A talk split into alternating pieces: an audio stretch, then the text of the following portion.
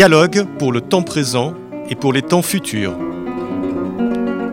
Une émission de Marc Wielinski, tous les dimanches de 13h à 14h sur RCJ. Où va notre monde? Comment mieux le comprendre? Que puis-je faire pour l'améliorer? Que m'est-il permis d'espérer? Une émission proposée avec la Fondation du judaïsme français. 01 53 59 47 47. Aujourd'hui, journal, janvier-juin 2020, avec Agnès Buzyn.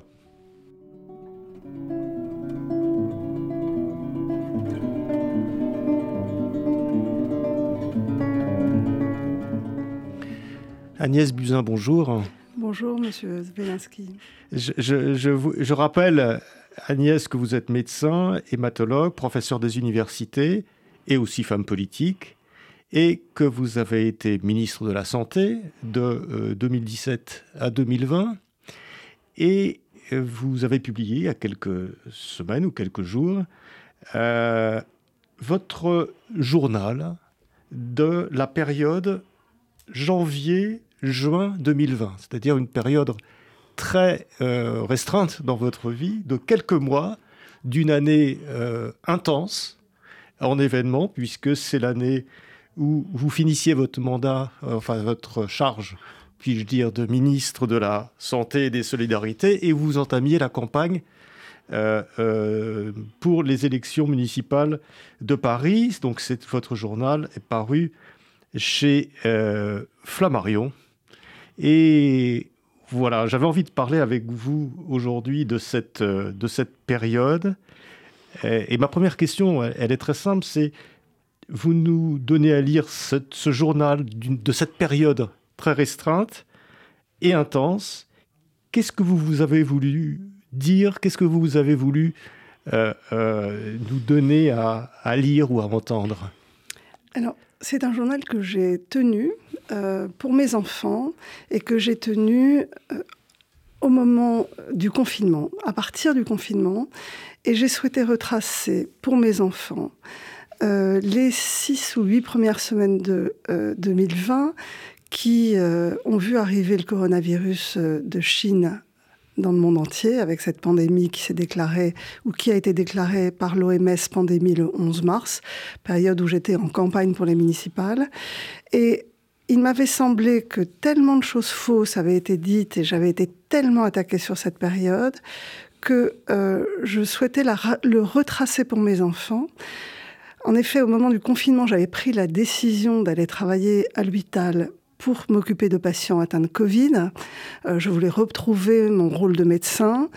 Et euh, je me disais que si je mourais du Covid, comme euh, n'importe qui, puisqu'on ne savait pas qui allait vivre ou mourir au moment du tout début de la pandémie, et, et malheureusement un certain nombre de soignants sont décédés, eh bien, il fallait que je laisse à mes enfants une trace de ce que j'avais fait. Donc, ce journal n'a pas du tout été écrit pour être publié. Mais nous sommes bientôt à quatre ans de ce grand basculement, de cette pandémie qui a fait tellement de dégâts, tellement de ravages.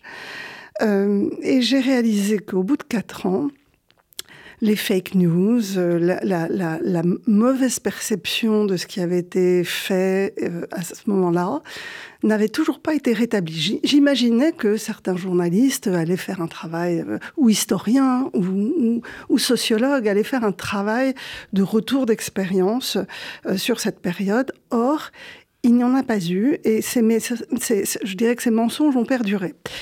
Et donc je me suis dit que ce journal était une base. Je l'ai évidemment transformé pour en faire un, un, livre, puisque le journal était beaucoup plus intime, évidemment, euh, mais que cela permettait de retracer, jour après jour, comment nous avons vu arriver le virus, ce que nous avons fait, comment la population a réagi, comment les journalistes ont traité le sujet, comment les médecins se sont comportés, euh, notamment sur les plateaux de télé, parce que je dirais qu'il y a deux, types de médecine. Il y a ceux qui étaient au front et qui ont pris en charge les malades euh, et qu'on n'a pas beaucoup entendu, puis il y a ceux qu'on a vus tous les jours euh, dans les médias et qui ont joué un rôle. Je me suis dit que euh, je pouvais peut-être, par ce récit historique que j'ai souhaité historique et très factuel, euh, faire connaître aux Français une partie de leur histoire qu'ils n'auraient pour l'instant pas encore connue. Donc pour moi, ce livre, c'est une façon de participer à un retour d'expérience parce que votre émission, elle est dédiée à l'avenir. Comment peut-on faire mieux? Que nous est-il permis d'espérer? Eh bien, on ne construit rien de solide sans un récit historique euh, proche de la réalité. Euh, essayer de construire l'avenir sur des mensonges, nous le savons en histoire, ça ne fonctionne pas. Et donc c'est l'objet de ce livre, c'est de restituer un fragment d'histoire pour les Français. Et j'espère qu'il sera ensuite la base de, travaux euh, d'historiens ou d'étudiants ou de, sociologues ou de philosophes sur euh, la façon dont nous nous sommes tous comportés pendant la pandémie. Oui, parce que c'est ce, journal, c'est-à-dire qu'on vous suit pas à pas euh, pendant, pendant quelques semaines, quelques mois, c'est un véritable document, ça sera un document historique, puisque c'est très rare d'avoir l'occasion d'avoir à ce point une vision d'une période et d'une crise euh, de façon aussi précise, je dirais presque heure par heure, par son principal acteur, sa principale actrice. C'est ça. Il m'a semblé que, euh, vu la position que j'occupais à ce moment-là, qui était euh, certes ministre de la Santé, donc en charge de prendre des décisions, mais qui était aussi mon regard de médecin, euh, et ce n'est pas anodin, on voit bien dans le livre que si je n'avais pas été médecin, il y a tout un tas de décisions, de, de réflexions que je n'aurais pas eues. Et puis mon regard aussi de, de, citoyenne, en fait, de, comme n'importe qui, j'avais peur. Peur pour ma famille, peur pour les futurs malades, j'avais peur de ce qui allait nous arriver puisque je le pressentais.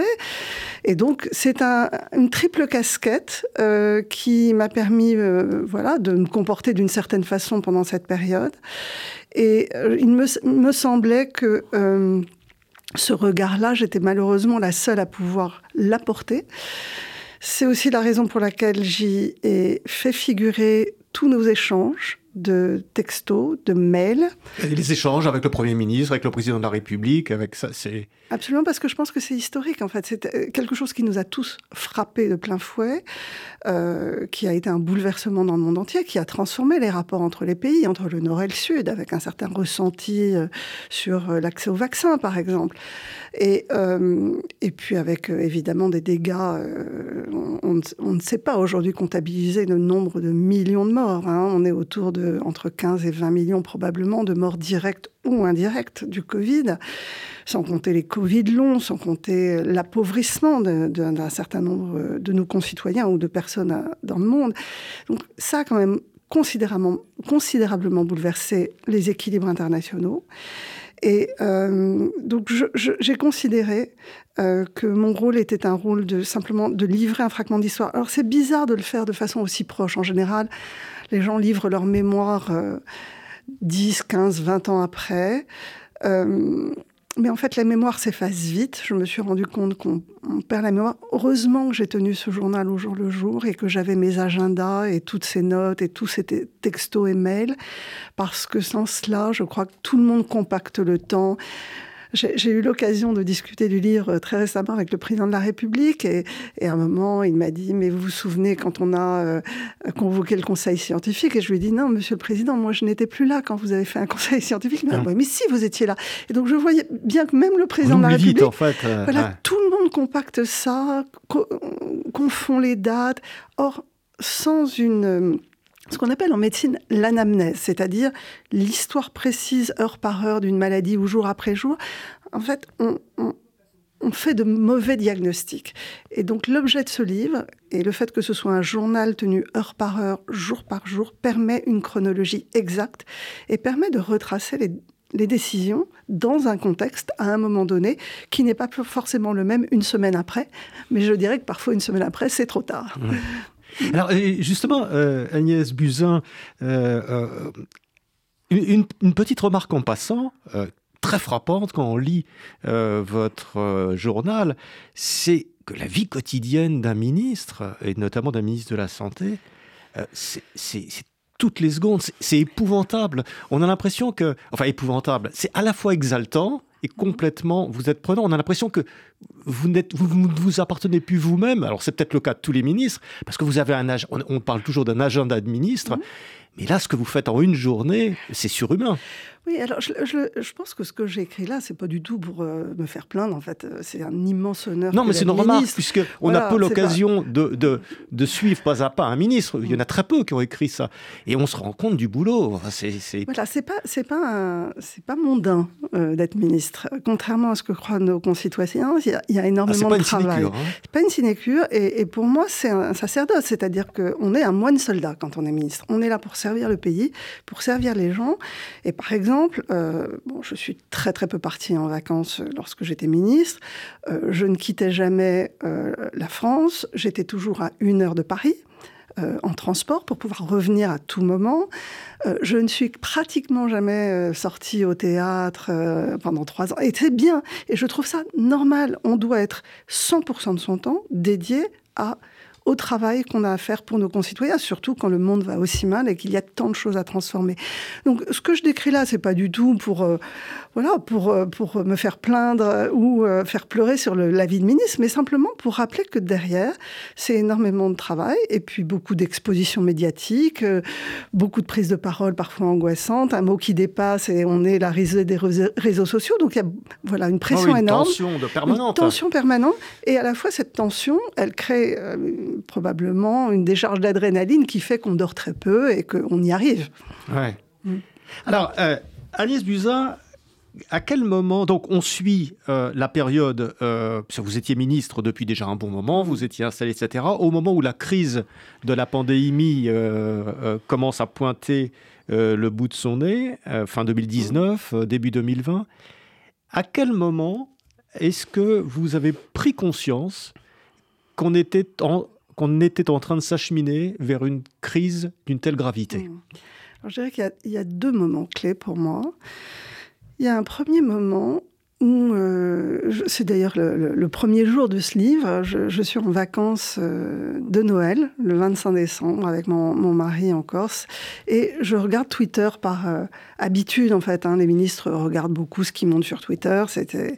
On, s'informe de, de l'air du temps, des commentaires, et puis je vois passer un article en anglais avec une radio de thorax très pathologique. Elle attire mon regard parce que je suis médecin. Je me dis, tiens, qu'est-ce que c'est que cette radio?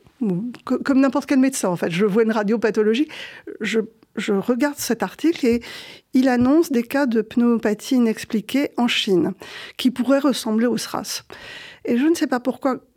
enfin, si, je sais, disons qu'on savait tous, et dans le milieu de la santé publique depuis 20 ans, tout le monde sait que nous aurons à affronter un jour une ou plusieurs pandémies mondiales. Donc le SRAS, c'est déjà un mauvais souvenir, même si ça n'a pas été une pandémie. Et donc, ça m'alerte. Et je me dis, bon, ça vient de Chine, on est l'hiver, c'est la, période de la grippe. Est-ce qu'il n'y a pas des mutations Est-ce que c'est une grippe aviaire Est-ce que c'est le SRAS Et j'envoie ça à Jérôme Salomon, qui est directeur général de la santé, en, disant, faut suivre ça. Donc, petite alerte, euh, parce que je suis préparée en tant que médecin, en tant que spécialiste de santé publique, je suis préparée à l'idée qu'un jour, il pourra survenir une pandémie. Tout le monde le sait et tout le monde s'y prépare depuis 20 ans. Hein. Il ne faut pas croire que les pays ne font rien. Il y a des plans, il y a des exercices, euh, il y a des traités internationaux sur les pandémies. Tout ça est absolument euh, fait partie du quotidien des ministères de la Santé du monde entier. Donc ça, c'est la première période. Et la deuxième période où là, je comprends que ça va partir, c'est dans la semaine du 20 janvier où euh, on nous apprend un peu tardivement, malheureusement, parce que je pense que les autorités chinoises avaient l'information bien avant, mais on comprend qu'il y a une transmission interhumaine. C'est-à-dire que ce n'est pas simplement un virus qui passe d'un animal dans un marché aux poissons à Wuhan vers un homme, mais que les hommes peuvent se passer le virus entre eux. Et là, pour un médecin, là encore, ça change tout. Ça n'est pas du tout pareil que de recevoir quelques cas de patients qui auraient euh, été en contact avec un animal et débarque en France avec une, maladie X ou Y, et la capacité qu'ont les hommes à se passer le virus, euh, qui euh, signe pour moi un risque de pandémie évident, notamment avec un virus respiratoire. Donc, euh, euh, dans cette semaine-là, je prends conscience de la gravité potentielle et je dirais que dans, au ministère, cette semaine-là, c'est le branle-bas de combat. Euh, et nous sommes vraiment, je pense, très en avance de phase par rapport aux autres pays européens. Parce qu'on le voit dans, la, dans, dans, le livre, en fait. Nous nous battons en permanence pour faire prendre conscience aux pays européens qu'il faut... Et à l'OMS aussi. Et à l'OMS aussi, en fait. L'Organisation mondiale de la santé. Je m'énerve beaucoup contre l'Europe, je m'énerve beaucoup contre l'Organisation mondiale de la santé dont je ne comprends pas les décisions et je décide d'agir malgré tout. Enfin, voilà, on voit les batailles qui se sont passées derrière et que personne n'imagine aujourd'hui et dont je, suis la seule à avoir la clé. Euh, c'est la raison pour laquelle j'ai souhaité le rendre public. Alors, euh, vous, vous, êtes très vite, dans ce début 2020, dans une position, j'allais dire, intenable. C'est-à-dire que vous êtes responsable euh, de toute l'administration euh, de la santé, des médecins, etc. Et vous avez la charge d'avertir la politique et, d'informer tous les Français sur la gravité de ce qui est en train de se passer. Le, problème, c'est toujours... C'est une ligne de crête, hein, l'information. C'est jusqu'où vous allez euh, lorsque vous avez un pressentiment que ça peut être grave. Euh, jusqu'où vous allez et jusqu'où vous exposez, et on l'a vu avec la grippe H1N1, à dire que ça va être grave parce que vous le pressentez et euh, d'être mis en défaut parce que la réalité euh, ne suit pas.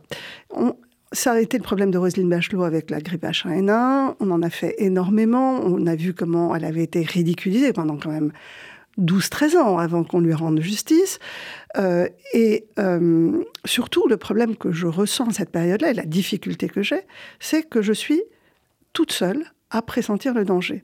C'est-à-dire que la communauté scientifique nationale et internationale, en tous les cas celle qui s'exprime sur les réseaux sociaux, celle qui s'exprime dans les médias, est totalement à contre-courant de ce que je pense. Donc, tous euh, les scientifiques et les médecins qui parlent sur les plateaux ou qui tweetent n'arrêtent pas de dire c'est une grippette, les politiques perdent leur nerf, ils ont peur de ne pas en faire assez, alors ils en font trop. Donc en fait, il y a un contexte national où en fait je suis complètement en porte-à-faux et je n'arrive pas à mobiliser mon écosystème médical. Euh, je le vois, euh, j'ai du mal à mobiliser les hôpitaux, à avoir des informations, les ARS. Et, et ça n'est pas étonnant puisque leurs propres experts n'arrêtent pas de dire mais ils en font trop, tout ça c'est du principe de précaution, c'est une grippette, ça va passer tout seul. Et ce discours qui minimise la gravité se poursuit très tardivement, notamment au sein du Conseil scientifique au début.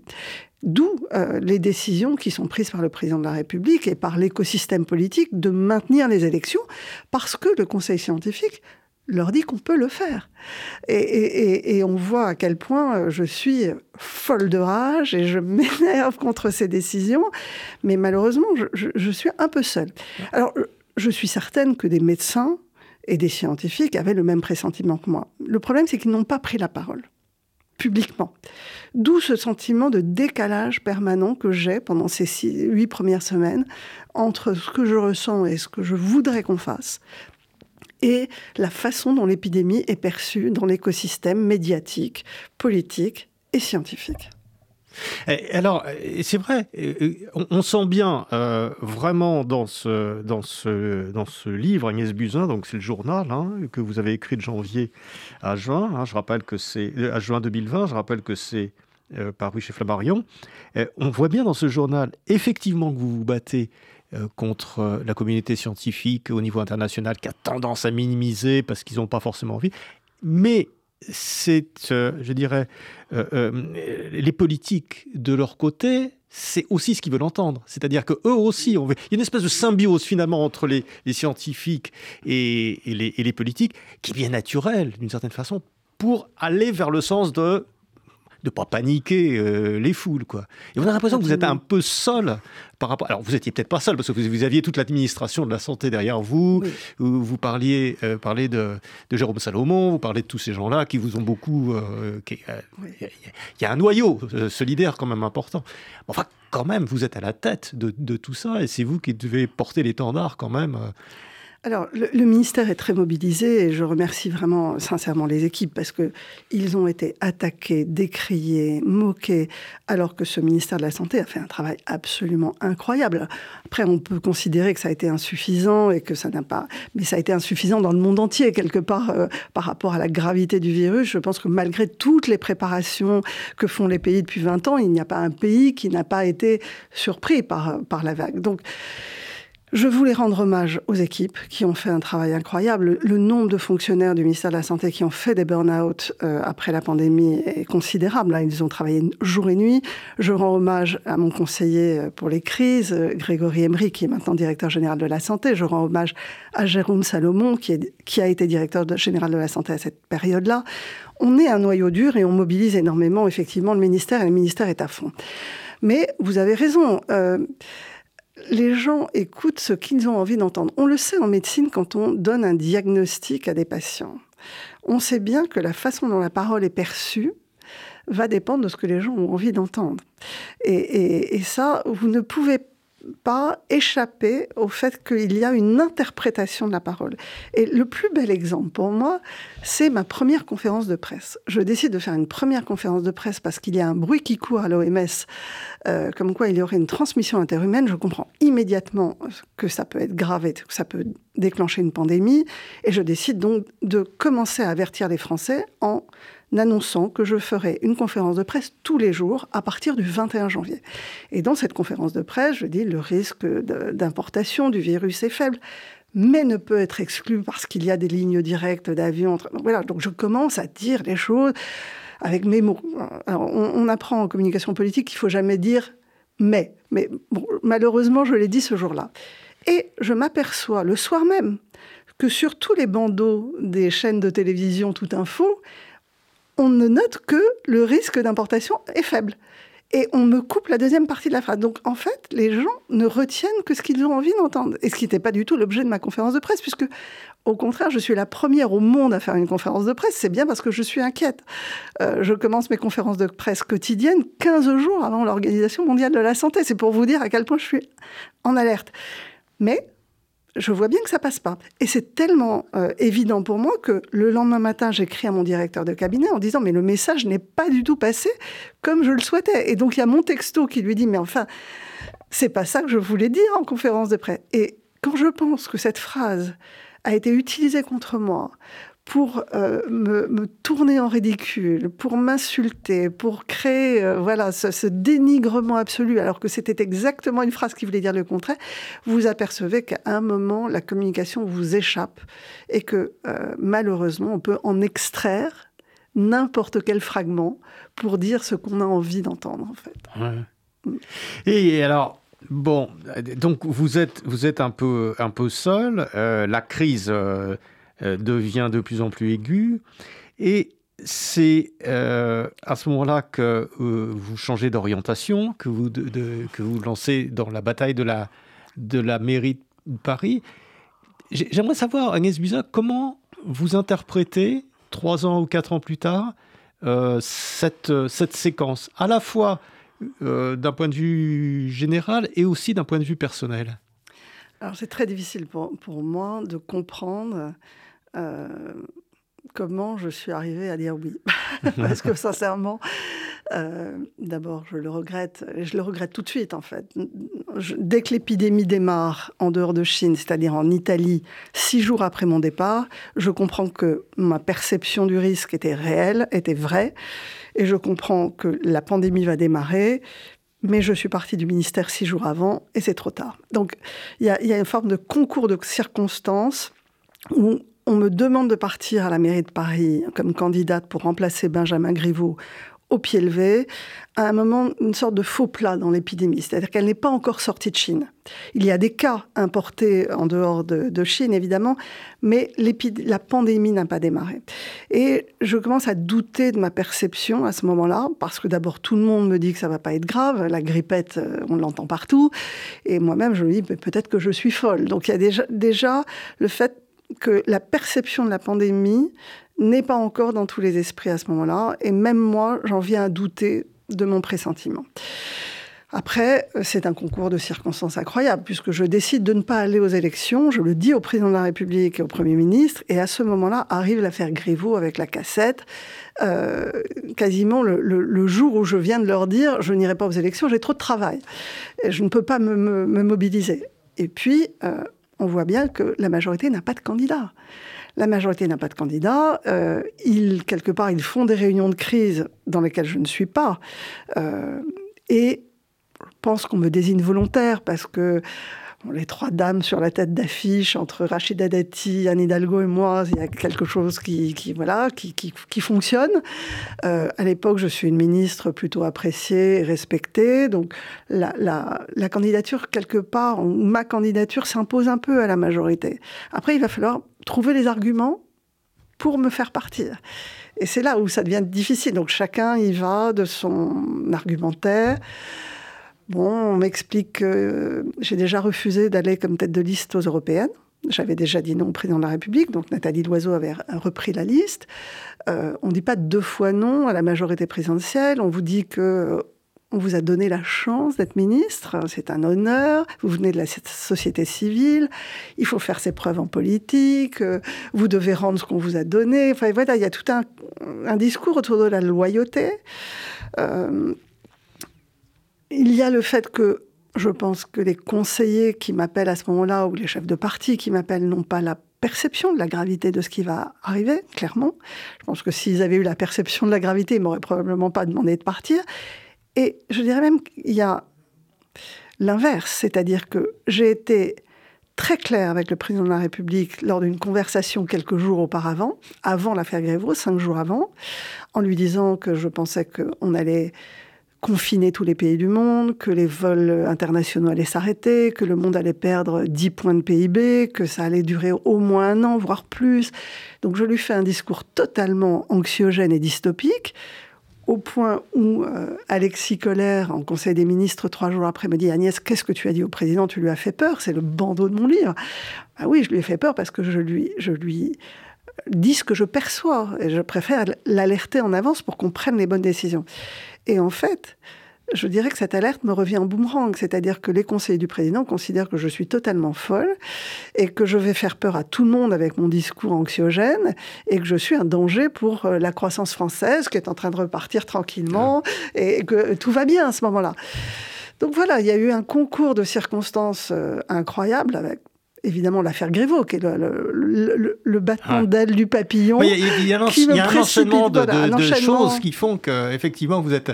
Et, il y a un enchaînement de choses qui, qui vous échappent, qui échappent aux politiques d'ailleurs, qui échappent au président, qui échappent à tout le monde. parce que cette histoire de Griveaux, enfin, c'est insensé. Alors qu'on est, on est en train de, de, de, vivre le début d'une épidémie extrêmement, extrêmement importante. il y a une espèce de vaudeville euh, qui se. L'impression qu'on a, je vais vous le dire très franchement, euh, euh, Agnès Buzyn, vous êtes une ministre reconnue, euh, vous êtes dans votre, vous êtes bien dans votre poste depuis un bon moment, vous avez les compétences, vous avez les qualités, vous avez les charismes, vous avez tout, et, on a l'impression que vous vous lancez dans une bataille qui n'est pas la vôtre. Oui, je, le sais maintenant. franchement, je le découvre. Parce que vous êtes une politique, mais vous n'êtes pas une politicienne. Non, je ne suis pas une politicienne. Je, j'aime l'action publique. C'est ce qui m'a motivée toute ma vie. C'est pour ça que j'ai accepté des postes de responsable d'agence sanitaire et le poste de ministre. J'aime l'action publique, c'est-à-dire travailler pour les autres. Quelque part, c'est ce qui motive un médecin, c'est s'occuper des autres quand on est médecin. Donc la politique, elle est un peu naturelle pour un médecin. C'est-à-dire s'engager et essayer de faire réparer, vous voyez, soigner, réparer. Faire de la politique, c'est ça, c'est soigner le, pays ou un système, réparer ce qui ne fonctionne pas. Donc L'engagement politique, il est un peu naturel. Mais de là à faire de la politique politicienne, c'est-à-dire de la tambouille électorale, euh, les petites phrases, les coups tordus, alors là, j'ai aucun talent, je l'avoue. J'ai même une certaine naïveté qui, euh, bon, peut me servir parfois, ou me desservir souvent.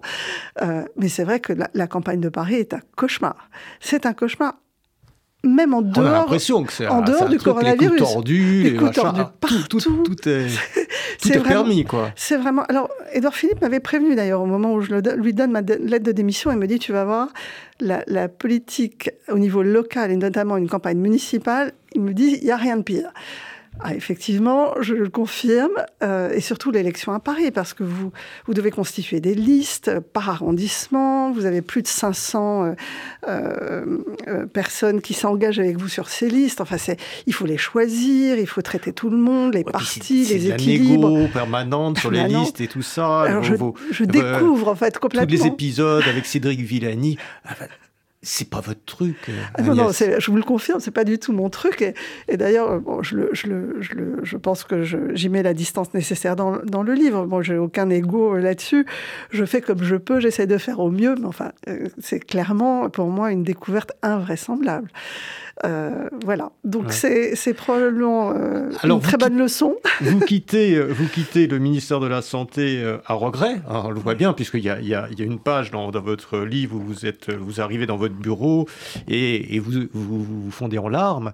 Mmh. mais c'est pas parce que vous avez envie de vous accrocher au pouvoir. C'est parce que vous avez l'impression de quitter ce poste de ministre de la Santé à un moment où peut-être euh, vous seriez le plus utile et à l'endroit où vous seriez le plus utile? Ah oui, c'est clair. Je, suis déchirée, mais vraiment déchirée entre la loyauté euh, à voilà un, parti, c'est pas vraiment un parti, mais disons au président de la République et au premier ministre qui m'ont donné la chance d'être ministre. Donc j'ai un devoir de loyauté et à la fois je suis à ma place. Euh, je connais très bien le ministère de la santé parce que j'ai occupé d'abord avant d'être ministre, des postes de responsabilité dans des agences sanitaires qui m'ont fait connaître tous les bureaux du ministère, beaucoup de sujets. Je les maîtrise. En plus, je suis à trois ans quasiment de, ce poste de ministre. Je maîtrise la, communication. Il n'y a pas de bug. Euh, il n'y a pas de, grosses erreurs stratégiques. Je suis plutôt respectée. Je suis très respectée par les services, plutôt respectée par le corps médical. Et donc, oui, ma place est au ministère. Et à la fois, je dis oui euh, alors pourquoi je dis oui? Je pense qu'il y a une a quelque chose d'un peu personnel. Euh. Si j'essaie vraiment de comprendre, j'ai une forme d'épuisement euh, à essayer de me battre contre mes collègues. Il y a, depuis que je suis ministre en 2017, sans arrêt des grèves. Alors, d'abord, les grèves des EHPAD, puis la question des déserts médicaux, avec énormément d'articles de, de, presse sur le fait qu'il y a des déserts médicaux en France pourra y revenir parce que malheureusement, il n'y a pas de solution miracle. Après, il y a la grève des urgences avec les collectifs interurgences. Puis, il y a la grève des médecins hospitaliers. Et au moment du Covid, il y a la grève administrative des médecins hospitaliers qui sont tous mes collègues. Je les connais. En fait, ceux qui sont qui prennent la parole dans les médias, qui font des tribunes contre moi, ce sont des collègues, voire des amis avec qui j'ai travaillé toute ma vie de médecin lorsque j'étais à l'hôpital public, médecin à la PHP, à l'assistance publique des hôpitaux de Paris. Et je sens que ce qui se noue entre eux et moi est quelque chose qui n'est pas dans le rationnel politique. Ils m'en veulent d'être ministre, ils m'en veulent peut-être de ne pas trouver les solutions. Euh, nous sommes trop proches euh, par rapport à à, un politique pur et dur. Et donc j'ai l'impression qu'ils me font payer quelque chose et que je n'arriverai pas à arrêter la grève. Et je me dis à ce moment-là que si Olivier Véran reprend le ministère, parce qu'il faut que ces médecins hospitaliers reprennent leur poste, parce que je sens la pandémie arriver, je me dis si je veux qu'ils arrêtent leur grève, il faut que je me retire. Parce qu'avec moi, ils vont muser jusqu'au bout, parce que ce qui se joue entre eux et moi est quelque chose de l'ordre de l'intime parce que je les connais trop bien, qu'ils me connaissent trop bien.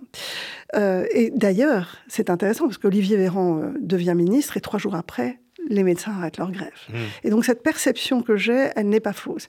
Et, ça, je pense que ça a joué en me mmh. disant mais peut-être je, peut-être que je gêne en fait la reprise de l'activité hospitalière parce que euh, parce que c'est moi et parce qu'on se connaît trop. Mmh.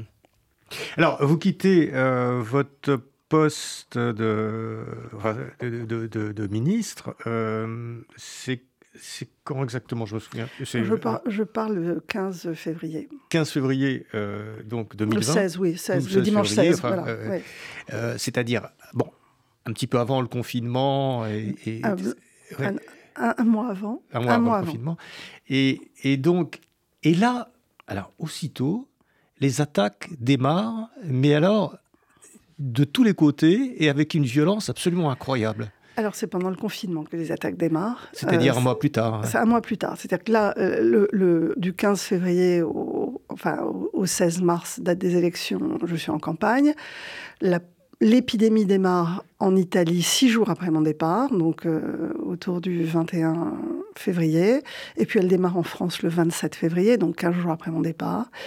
Et là, je comprends je comprends que je suis en train de faire campagne avec une épidémie qui arrive. Euh, ça devient cauchemardesque parce que je suis totalement clivée entre euh, ma vision de médecin, de ce qu'il faudrait faire. Il faut arrêter de se serrer les mains, il faudrait arrêter de faire campagne en réalité, il faudrait confiner le pays pour moi, très tôt. Et euh, le fait que je dois faire campagne parce que voilà, je suis une candidate et que derrière moi, il y a plus de 500 personnes qui se sont engagées sur des listes électorales, des milliers de militants, enfin, il y a la mairie de Paris en jeu. Donc, euh, une campagne clivée, les élections arrivent, euh, on confine le lendemain de l'élection. Donc, le confinement démarre le 16 mars 2020. La pandémie est déclarée par l'OMS cinq jours avant, donc euh, très très tard, le 11 mars. On confine, et là, quelqu'un envoie sur les réseaux sociaux cette première vidéo tronquée de ma première conférence de presse du 21 janvier, c'est-à-dire deux mois avant, où je dis le risque est faible mais ne peut être exclu, on coupe la phrase et je suis tout d'un coup la personne la plus ridicule du monde, celle qui n'a rien vu, celle qui n'aurait rien fait, et commence une descente aux enfers le lendemain de l'élection sur tous les réseaux sociaux, mais pas seulement dans la presse régulière, sur les plateaux télé. J'ai vu des gens que j'estimais, qui étaient pour moi des journalistes posés. je pense à, Alain Duhamel, que je vois sur un plateau de télévision, m'agonir d'injures, excité comme un fou. Mais je me dis, mais, mais ce pays est devenu fou. C'est-à-dire que personne ne vérifie rien, personne ne sait ce que j'ai fait pour préparer le pays, personne. Et je suis, je deviens le voilà l'exutoire. L'exutoire, le bouc De l'angoisse, de l'angoisse. Je le comprends. Alors que, alors que vous, êtes paradoxalement, et ça, c'est, ça rend la situation pathétique. Et alors que vous étiez la personne qui a alerté le plus tôt le plus tôt et alerté au niveau, je dirais, européen. En tous les cas, je ne peux pas dire mondial parce que je pense que les pays d'Asie ont été plus réactifs que nous, même si on s'en est rendu compte très tard. Mais je pense qu'en Europe, euh, clairement, j'essaye moi de mobiliser tous mes collègues et je n'y arrive pas. Donc, et, au niveau du G7, enfin, je, vois bien à quel point je, suis en alerte. effectivement, il y a ce retour de bâton invraisemblable. Et c'est là où je, je, parle de Cassandre à un moment, être euh, le messager des mauvaises nouvelles ça aboutit à ce qu'on vous coupe la tête. Alors, euh, évidemment, euh, pas, en réalité, même si j'ai eu énormément de menaces de mort à cette période-là et encore maintenant. Euh, je deviens l'exutoire, la personne la plus ridicule de France, celle qui n'aurait rien fait, celle qui est responsable de tous les malheurs des Français. Au, point que la justice s'en empare quand même. Hein. Je, suis quand même mise en examen euh, pour la gestion de la crise Covid. À un moment donné, heureusement, la Cour de cassation a, annulé cette, cette, mise en examen euh, cette année, mais euh, ça devient une descente aux enfers infernale. Avec, avec dès le début, alors j'ai été très surpris, dès le début, une composante antisémite puissante. Très très puissante, parce que, en fait, c'est connu dans toutes les épidémies depuis la nuit des temps. Même au Moyen Âge, ça a toujours été les Juifs qui empoisonnaient les puits, qui étaient responsables de l'épidémie de, peste, ou de choléra, etc. Donc, euh, euh, et, donc, cette mécanique très archaïque hein, du, Juif qui est responsable de l'épidémie, elle se met en marche immédiatement, mais pas qu'au niveau français. Alors, bien sûr, euh, je dirais que le fait que je sois une femme euh, juive de la société civile favorise et, rend ces attaques très faciles. Probablement que si j'avais été un homme d'un parti politique et non juif, j'aurais été probablement moins attaqué. Euh, mais la communauté internationale a immédiatement identifié euh, l'antisémitisme, la résurgence de l'antisémitisme au moment du Covid, au point que la Commission européenne a publié un rapport en avril 2020, c'est-à-dire très, très très très tôt, un mois après le début de la pandémie, pour dire attention, l'antisémitisme repart partout, les juifs sont accusés d'avoir créé le virus, d'avoir empêché les traitements, d'avoir... Enfin, c'est un délire antisémite partout dans le monde. Je crois qu'il y a aussi un rapport de l'ONU, enfin, il y a eu beaucoup de choses qui ont été écrites, je ne suis pas du tout une spécialiste, euh, je mets quelques références dans le livre, mais c'est une mécanique qu'on connaît depuis la nuit des temps et notamment au Moyen Âge. C'est pour ça que je dis que si j'avais vécu au Moyen Âge, je pense que j'aurais été brûlée comme une sorcière. Heureusement, euh, l'État français a mis à ma disposition euh, une protection policière depuis cette période et je remercie vraiment l'État. Vous vous êtes senti physiquement en ah danger? ah, J'ai été attaquée plusieurs fois. Plusieurs fois, j'ai avant qu'on me mette la protection policière, quand je descendais dans la rue, j'étais insultée. Il y a des gens qui m'ont agressée. Mon fils est venu à, ma rescousse plusieurs fois. Heureusement, j'ai un chien qui se mettait à aboyer. Donc, ah non, je, ne pouvais plus descendre dans la rue. Les gens m'insultaient. L'horrible Agnès Buzyn, à cause de vous. Enfin, c'était absolument délirant. Euh, et au point que j'avais peur et que je ne ne pouvais plus descendre seule. Je descendais avec au moins mon mari et mes enfants. Euh, et, quand je suis allée travailler à Percy, donc comme médecin, que je prenais les transports en commun, euh, j'ai vraiment dit au ministère de l'Intérieur que je ne me voyais pas prendre le métro tous les jours euh, avec ce risque-là. vraiment, en plus, tout le monde connaissait ma tête. en tant que ministre, en tant que candidate à la mairie de Paris, je passais pas inaperçue, tout le monde me reconnaissait. Et euh, donc depuis, je vis avec une protection policière qui me permet de, voilà, d'être tranquille. Il y a une résurgence aujourd'hui euh, de l'antisémitisme euh, à cause du conflit, israélo-palestinien, mais je dirais que c'est pour moi simplement une nouvelle excuse pour l'expression de l'antisémitisme, parce qu'en réalité, cette résurgence, nous l'avons sentie au moment des Gilets jaunes. Elle a été très flagrante.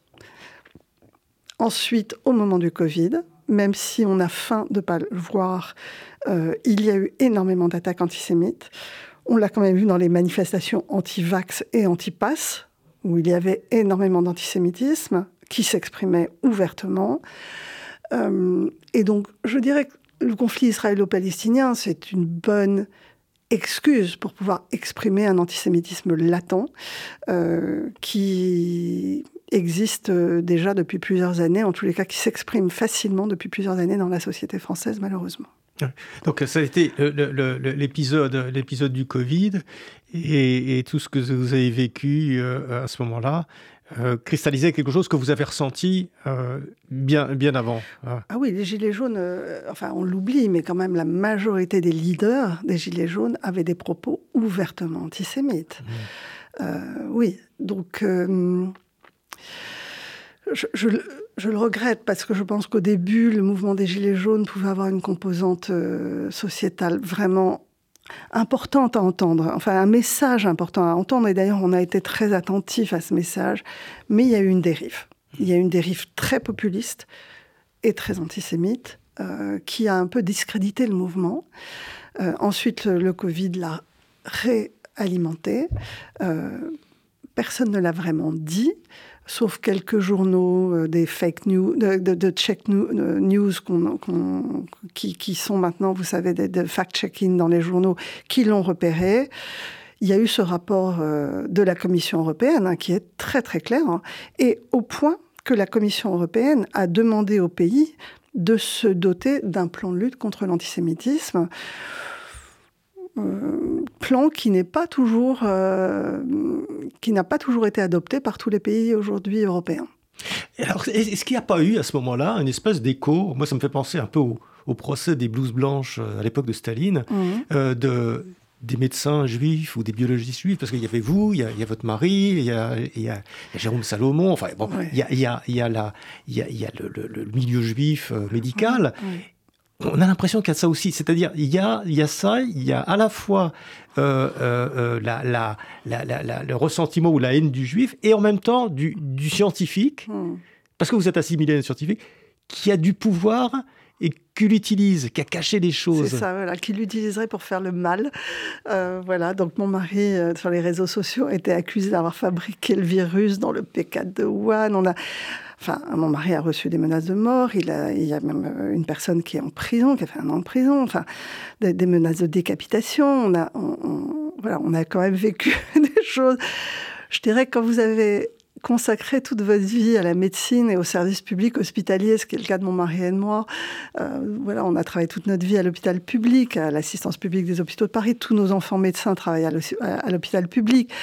Se dire que euh, on nous voit avec une petite partie, hein, parce que c'est quand même pas la majorité de la population, heureusement, mais que ces 5 ou 10% de complotistes nous voient comme euh, les, artisans du mal qui auraient tout d'un coup utilisé leur savoir et leur pouvoir pour fabriquer euh, un virus horrible. Bon, c'est très désespérant, euh, c'est très triste. Bon, ça n'est pas la première fois dans l'histoire, donc j'ai le recul nécessaire pour analyser. Et surtout, je vais vous dire, j'ai en fait une confiance très importante dans la majorité silencieuse. Parce qu'en réalité, beaucoup de gens sont normaux. Et ceux qu'on entend, ceux qu'on voit sur les réseaux sociaux ou dans les manifestations, les plus bruyants, ne sont pas les plus nombreux. Et donc, je suis capable aussi d'analyser, de, mettre à distance. Alors voilà, il y a 5 à 10 des gens qui sont franchement complotistes, franchement antisémites, euh, qui imaginent des choses. Ceux-là, on ne peut pas les guérir, on ne peut rien faire. Mais par contre, euh, c'est l'objet de cet ouvrage aussi, que je, donne à, lire et à connaître à des personnes qui veulent simplement, de bonne foi, comprendre et savoir ce qui s'est passé. Et c'est en ces personnes-là que j'ai confiance, ceux qu'on rencontre euh, dans la rue, dans les réunions, dans les voilà, et qui sont euh, fort heureusement la majorité des gens dans notre pays, qui sont tout à fait raisonnables et souhaitent simplement savoir. Alors effectivement, on voit bien. il y a une grande marche aujourd'hui dimanche contre l'antisémitisme. On voit bien quand même quand on regarde un petit peu froidement que la majorité, vous parlez de la majorité silencieuse, euh, euh, euh, n'adhère pas du tout à cet antisémitisme. C'est que des fractions ou des gens ou des, politiques qui se marginalisent de plus en plus, qui, qui n'adhèrent pas à cette lutte contre, contre l'antisémitisme ou cette crainte de l'antisémitisme. donc, est-ce, que c'est ça un petit peu votre message? Est-ce que c'est dépassons, euh, parce que vous avez été obligé de le faire, dépassons un petit peu euh, l'activisme d'un certain nombre de gens qui ne représentent peut-être pas quand même euh, la majorité de ce que pensent les gens. Oui, alors, je, dirais que j'ai envie d'exprimer ce que ressentent les gens qui travaillent sur l'antisémitisme, qui est que un certain nombre de gens euh, d'hommes ou de femmes politiques l'utilisent et l'instrumentalisent. En fait, désigner un coupable et un responsable permet de mobiliser des foules. C'est le cas euh, dans les pays arabes. En réalité, on détourne la colère des gens vers un ennemi qui serait le juif ou Israël. Ça permet aussi à beaucoup euh, de gouvernements non libéraux, en fait, ou non démocratiques, d'éviter d'avoir le regard de leur population sur leurs propres méfaits, corruption, euh, pillage des richesses, etc. Et donc en fait, on voit bien que l'antisémitisme est utilisé comme un outil de mobilisation et de, et de, et de réorientation de la colère. Donc ça, euh, c'est quelque chose qui est très clair pour moi. Euh, d'ailleurs, je crois que Enthoven a dit dans une émission, l'antisémitisme existera même s'il n'existe plus de juifs. Et je le crois sincèrement. Je crois que c'est un outil et, que c'est une instrumentalisation de la colère parce que c'est plus facile de mobiliser contre un, ennemi qu'on imagine tout puissant, euh, tirant les ficelles de je ne sais quel euh, voilà, complot mondial.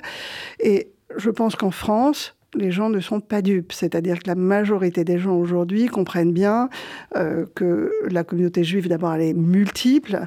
Elle est, euh, ce n'est pas vraiment une communauté en réalité. On appelle ça la communauté juive, mais euh, il y a une communauté assez soudée, un peu religieuse, mais il y a énormément de juifs très laïcs, et complètement assimilés euh, dans la population. Et donc, en fait, l'appeler une communauté, je trouve ça difficile, parce que vous avez des gens qui votent très à gauche, très à droite, euh, enfin... Et, donc, ça n'est pas du tout une communauté qui se représente elle-même, en fait. Qui, qui est, donc, je suis tranquille sur le fait que la plupart des Français euh, comprennent bien en fait l'instrumentalisation que l'on fait aujourd'hui de l'antisémitisme et n'y adhèrent pas. Euh, Agnès Buzyn, euh, avec tout ce que vous avez vécu, les, moments forts, exaltants, etc., là que vous ne racontez pas dans ce livre, mais qui, on, voit bien que vous avez fait, notamment dans, cette, dans, cette, dans ce moment où vous étiez ministre, avant cette période-là, euh, probablement des, moments extrêmement puissants. Euh, vous, avez, vous avez porté un certain nombre de choses, de valeurs, de, réformes, etc. Et euh, maintenant, avec ce que vous avez vécu donc de positif et aussi cette phase, cette phase très difficile, comment vous voyez vous-même quelle est, votre mission? Vous êtes encore jeune, quelle est la mission que vous vous donnez? Alors, je, je, pense que je ne suis pas guérie de l'action publique. Euh, elle a motivé tout mon, tout mon exercice professionnel. Et on le voit dans le livre. Je, je pense qu'il y a quelques passages quand même qui sont des passages de réflexion politique sur des sujets particuliers, mais, mais quand même des, des, réflexions que, que j'ai eues et que j'ai toujours euh, sur euh, comment transformer, comment faire mieux, euh, comment répondre aux besoins notamment des populations les plus vulnérables, hein, parce que c'est quand même ce qui vous motive quand vous êtes ministre des Solidarités et de la Santé. Donc oui, j'ai toujours envie d'une action publique. Alors sous quelle forme, je ne sais pas. Euh, je dirais que j'ai acquis aussi, euh, parce que je suis partie travailler à l'OMS pendant deux ans euh, après la crise du Covid, je voulais savoir ce qui se passait à l'OMS, je voulais comprendre le cœur du réacteur, donc j'y suis allée, et on m'a donné un poste de diplomate là-bas. Pendant deux ans, en fait, j'ai représenté l'Organisation mondiale de la santé et les intérêts de la santé mondiale dans les sommets du G7 et du G20 pour le directeur général. Donc j'étais la diplomate du directeur général euh, dans les négociations internationales au moment où se négociait euh, la question des vaccins. Donc c'était vraiment absolument passionnant de voir les, les équilibres géopolitiques. Et je pense que ça m'a aussi ouvert les yeux sur la place de la France et la place de l'Europe. Euh, je trouve que notre pays se regarde le nombril en permanence. Et je pense que c'est un défaut des médias français de ne pas suffisamment regarder ce qui se passe ailleurs. Ça a été évident pendant la, crise Covid. On ne regardait absolument pas comment ça se passait dans les autres pays. C'était invraisemblable pour moi. Et donc, euh, on oublie qu'on est un tout petit pays, euh, qu'on a brillé par notre euh, culture, par notre géographie, par notre histoire, par les lumières, par nos messages universalistes, mais qu'on est aujourd'hui un pays de 67 millions d'habitants, c'est-à-dire la taille de deux villes chinoises. Deux villes chinoises aujourd'hui. Les, nouvelles villes chinoises font 30 millions d'habitants. Donc un tout petit pays, euh, dans un continent de 350 millions d'habitants qui commence à être un petit continent sur 900, 9 milliards d'individus, pardon, 9 milliards, et ça continue de monter. Et j'ai réalisé à l'OMS à quel point la géopolitique internationale fonctionnait sur le rapport de force et pas du tout sur euh, nos valeurs universelles, qu'on croit universelles, qui ne le sont pas. Et qui d'ailleurs euh, sont totalement décriées par un certain nombre de pays qui n'adhèrent pas à l'égalité femmes-hommes ou euh, aux luttes contre les, discriminations, etc. Donc, en fait, nous sommes assez seuls. Et si aujourd'hui j'ai un combat à mener, ce serait celui euh, de la souveraineté européenne, ou en tous les cas du renforcement de l'Europe, car c'est notre seule planche de salut dans un monde de plus en plus polarisé et de plus en plus violent. Agnès Buzyn, merci. Merci, à vous. Merci d'être venu à Pilpoul. Donc je rappelle euh, euh, votre livre, Journal, janvier-juin 2020, Agnès Buzyn, euh, paru euh, chez, chez Flammarion. Merci beaucoup d'être venu. À très bientôt, j'espère. Merci. C'était Pile Poule, une émission de Marc Wielinski que vous pouvez retrouver en podcast sur le site de Radio RCJ et sur les différentes plateformes, ainsi que sur YouTube. À dimanche prochain, 13h. Une émission proposée avec la Fondation du judaïsme français. 01 53 59 47 47.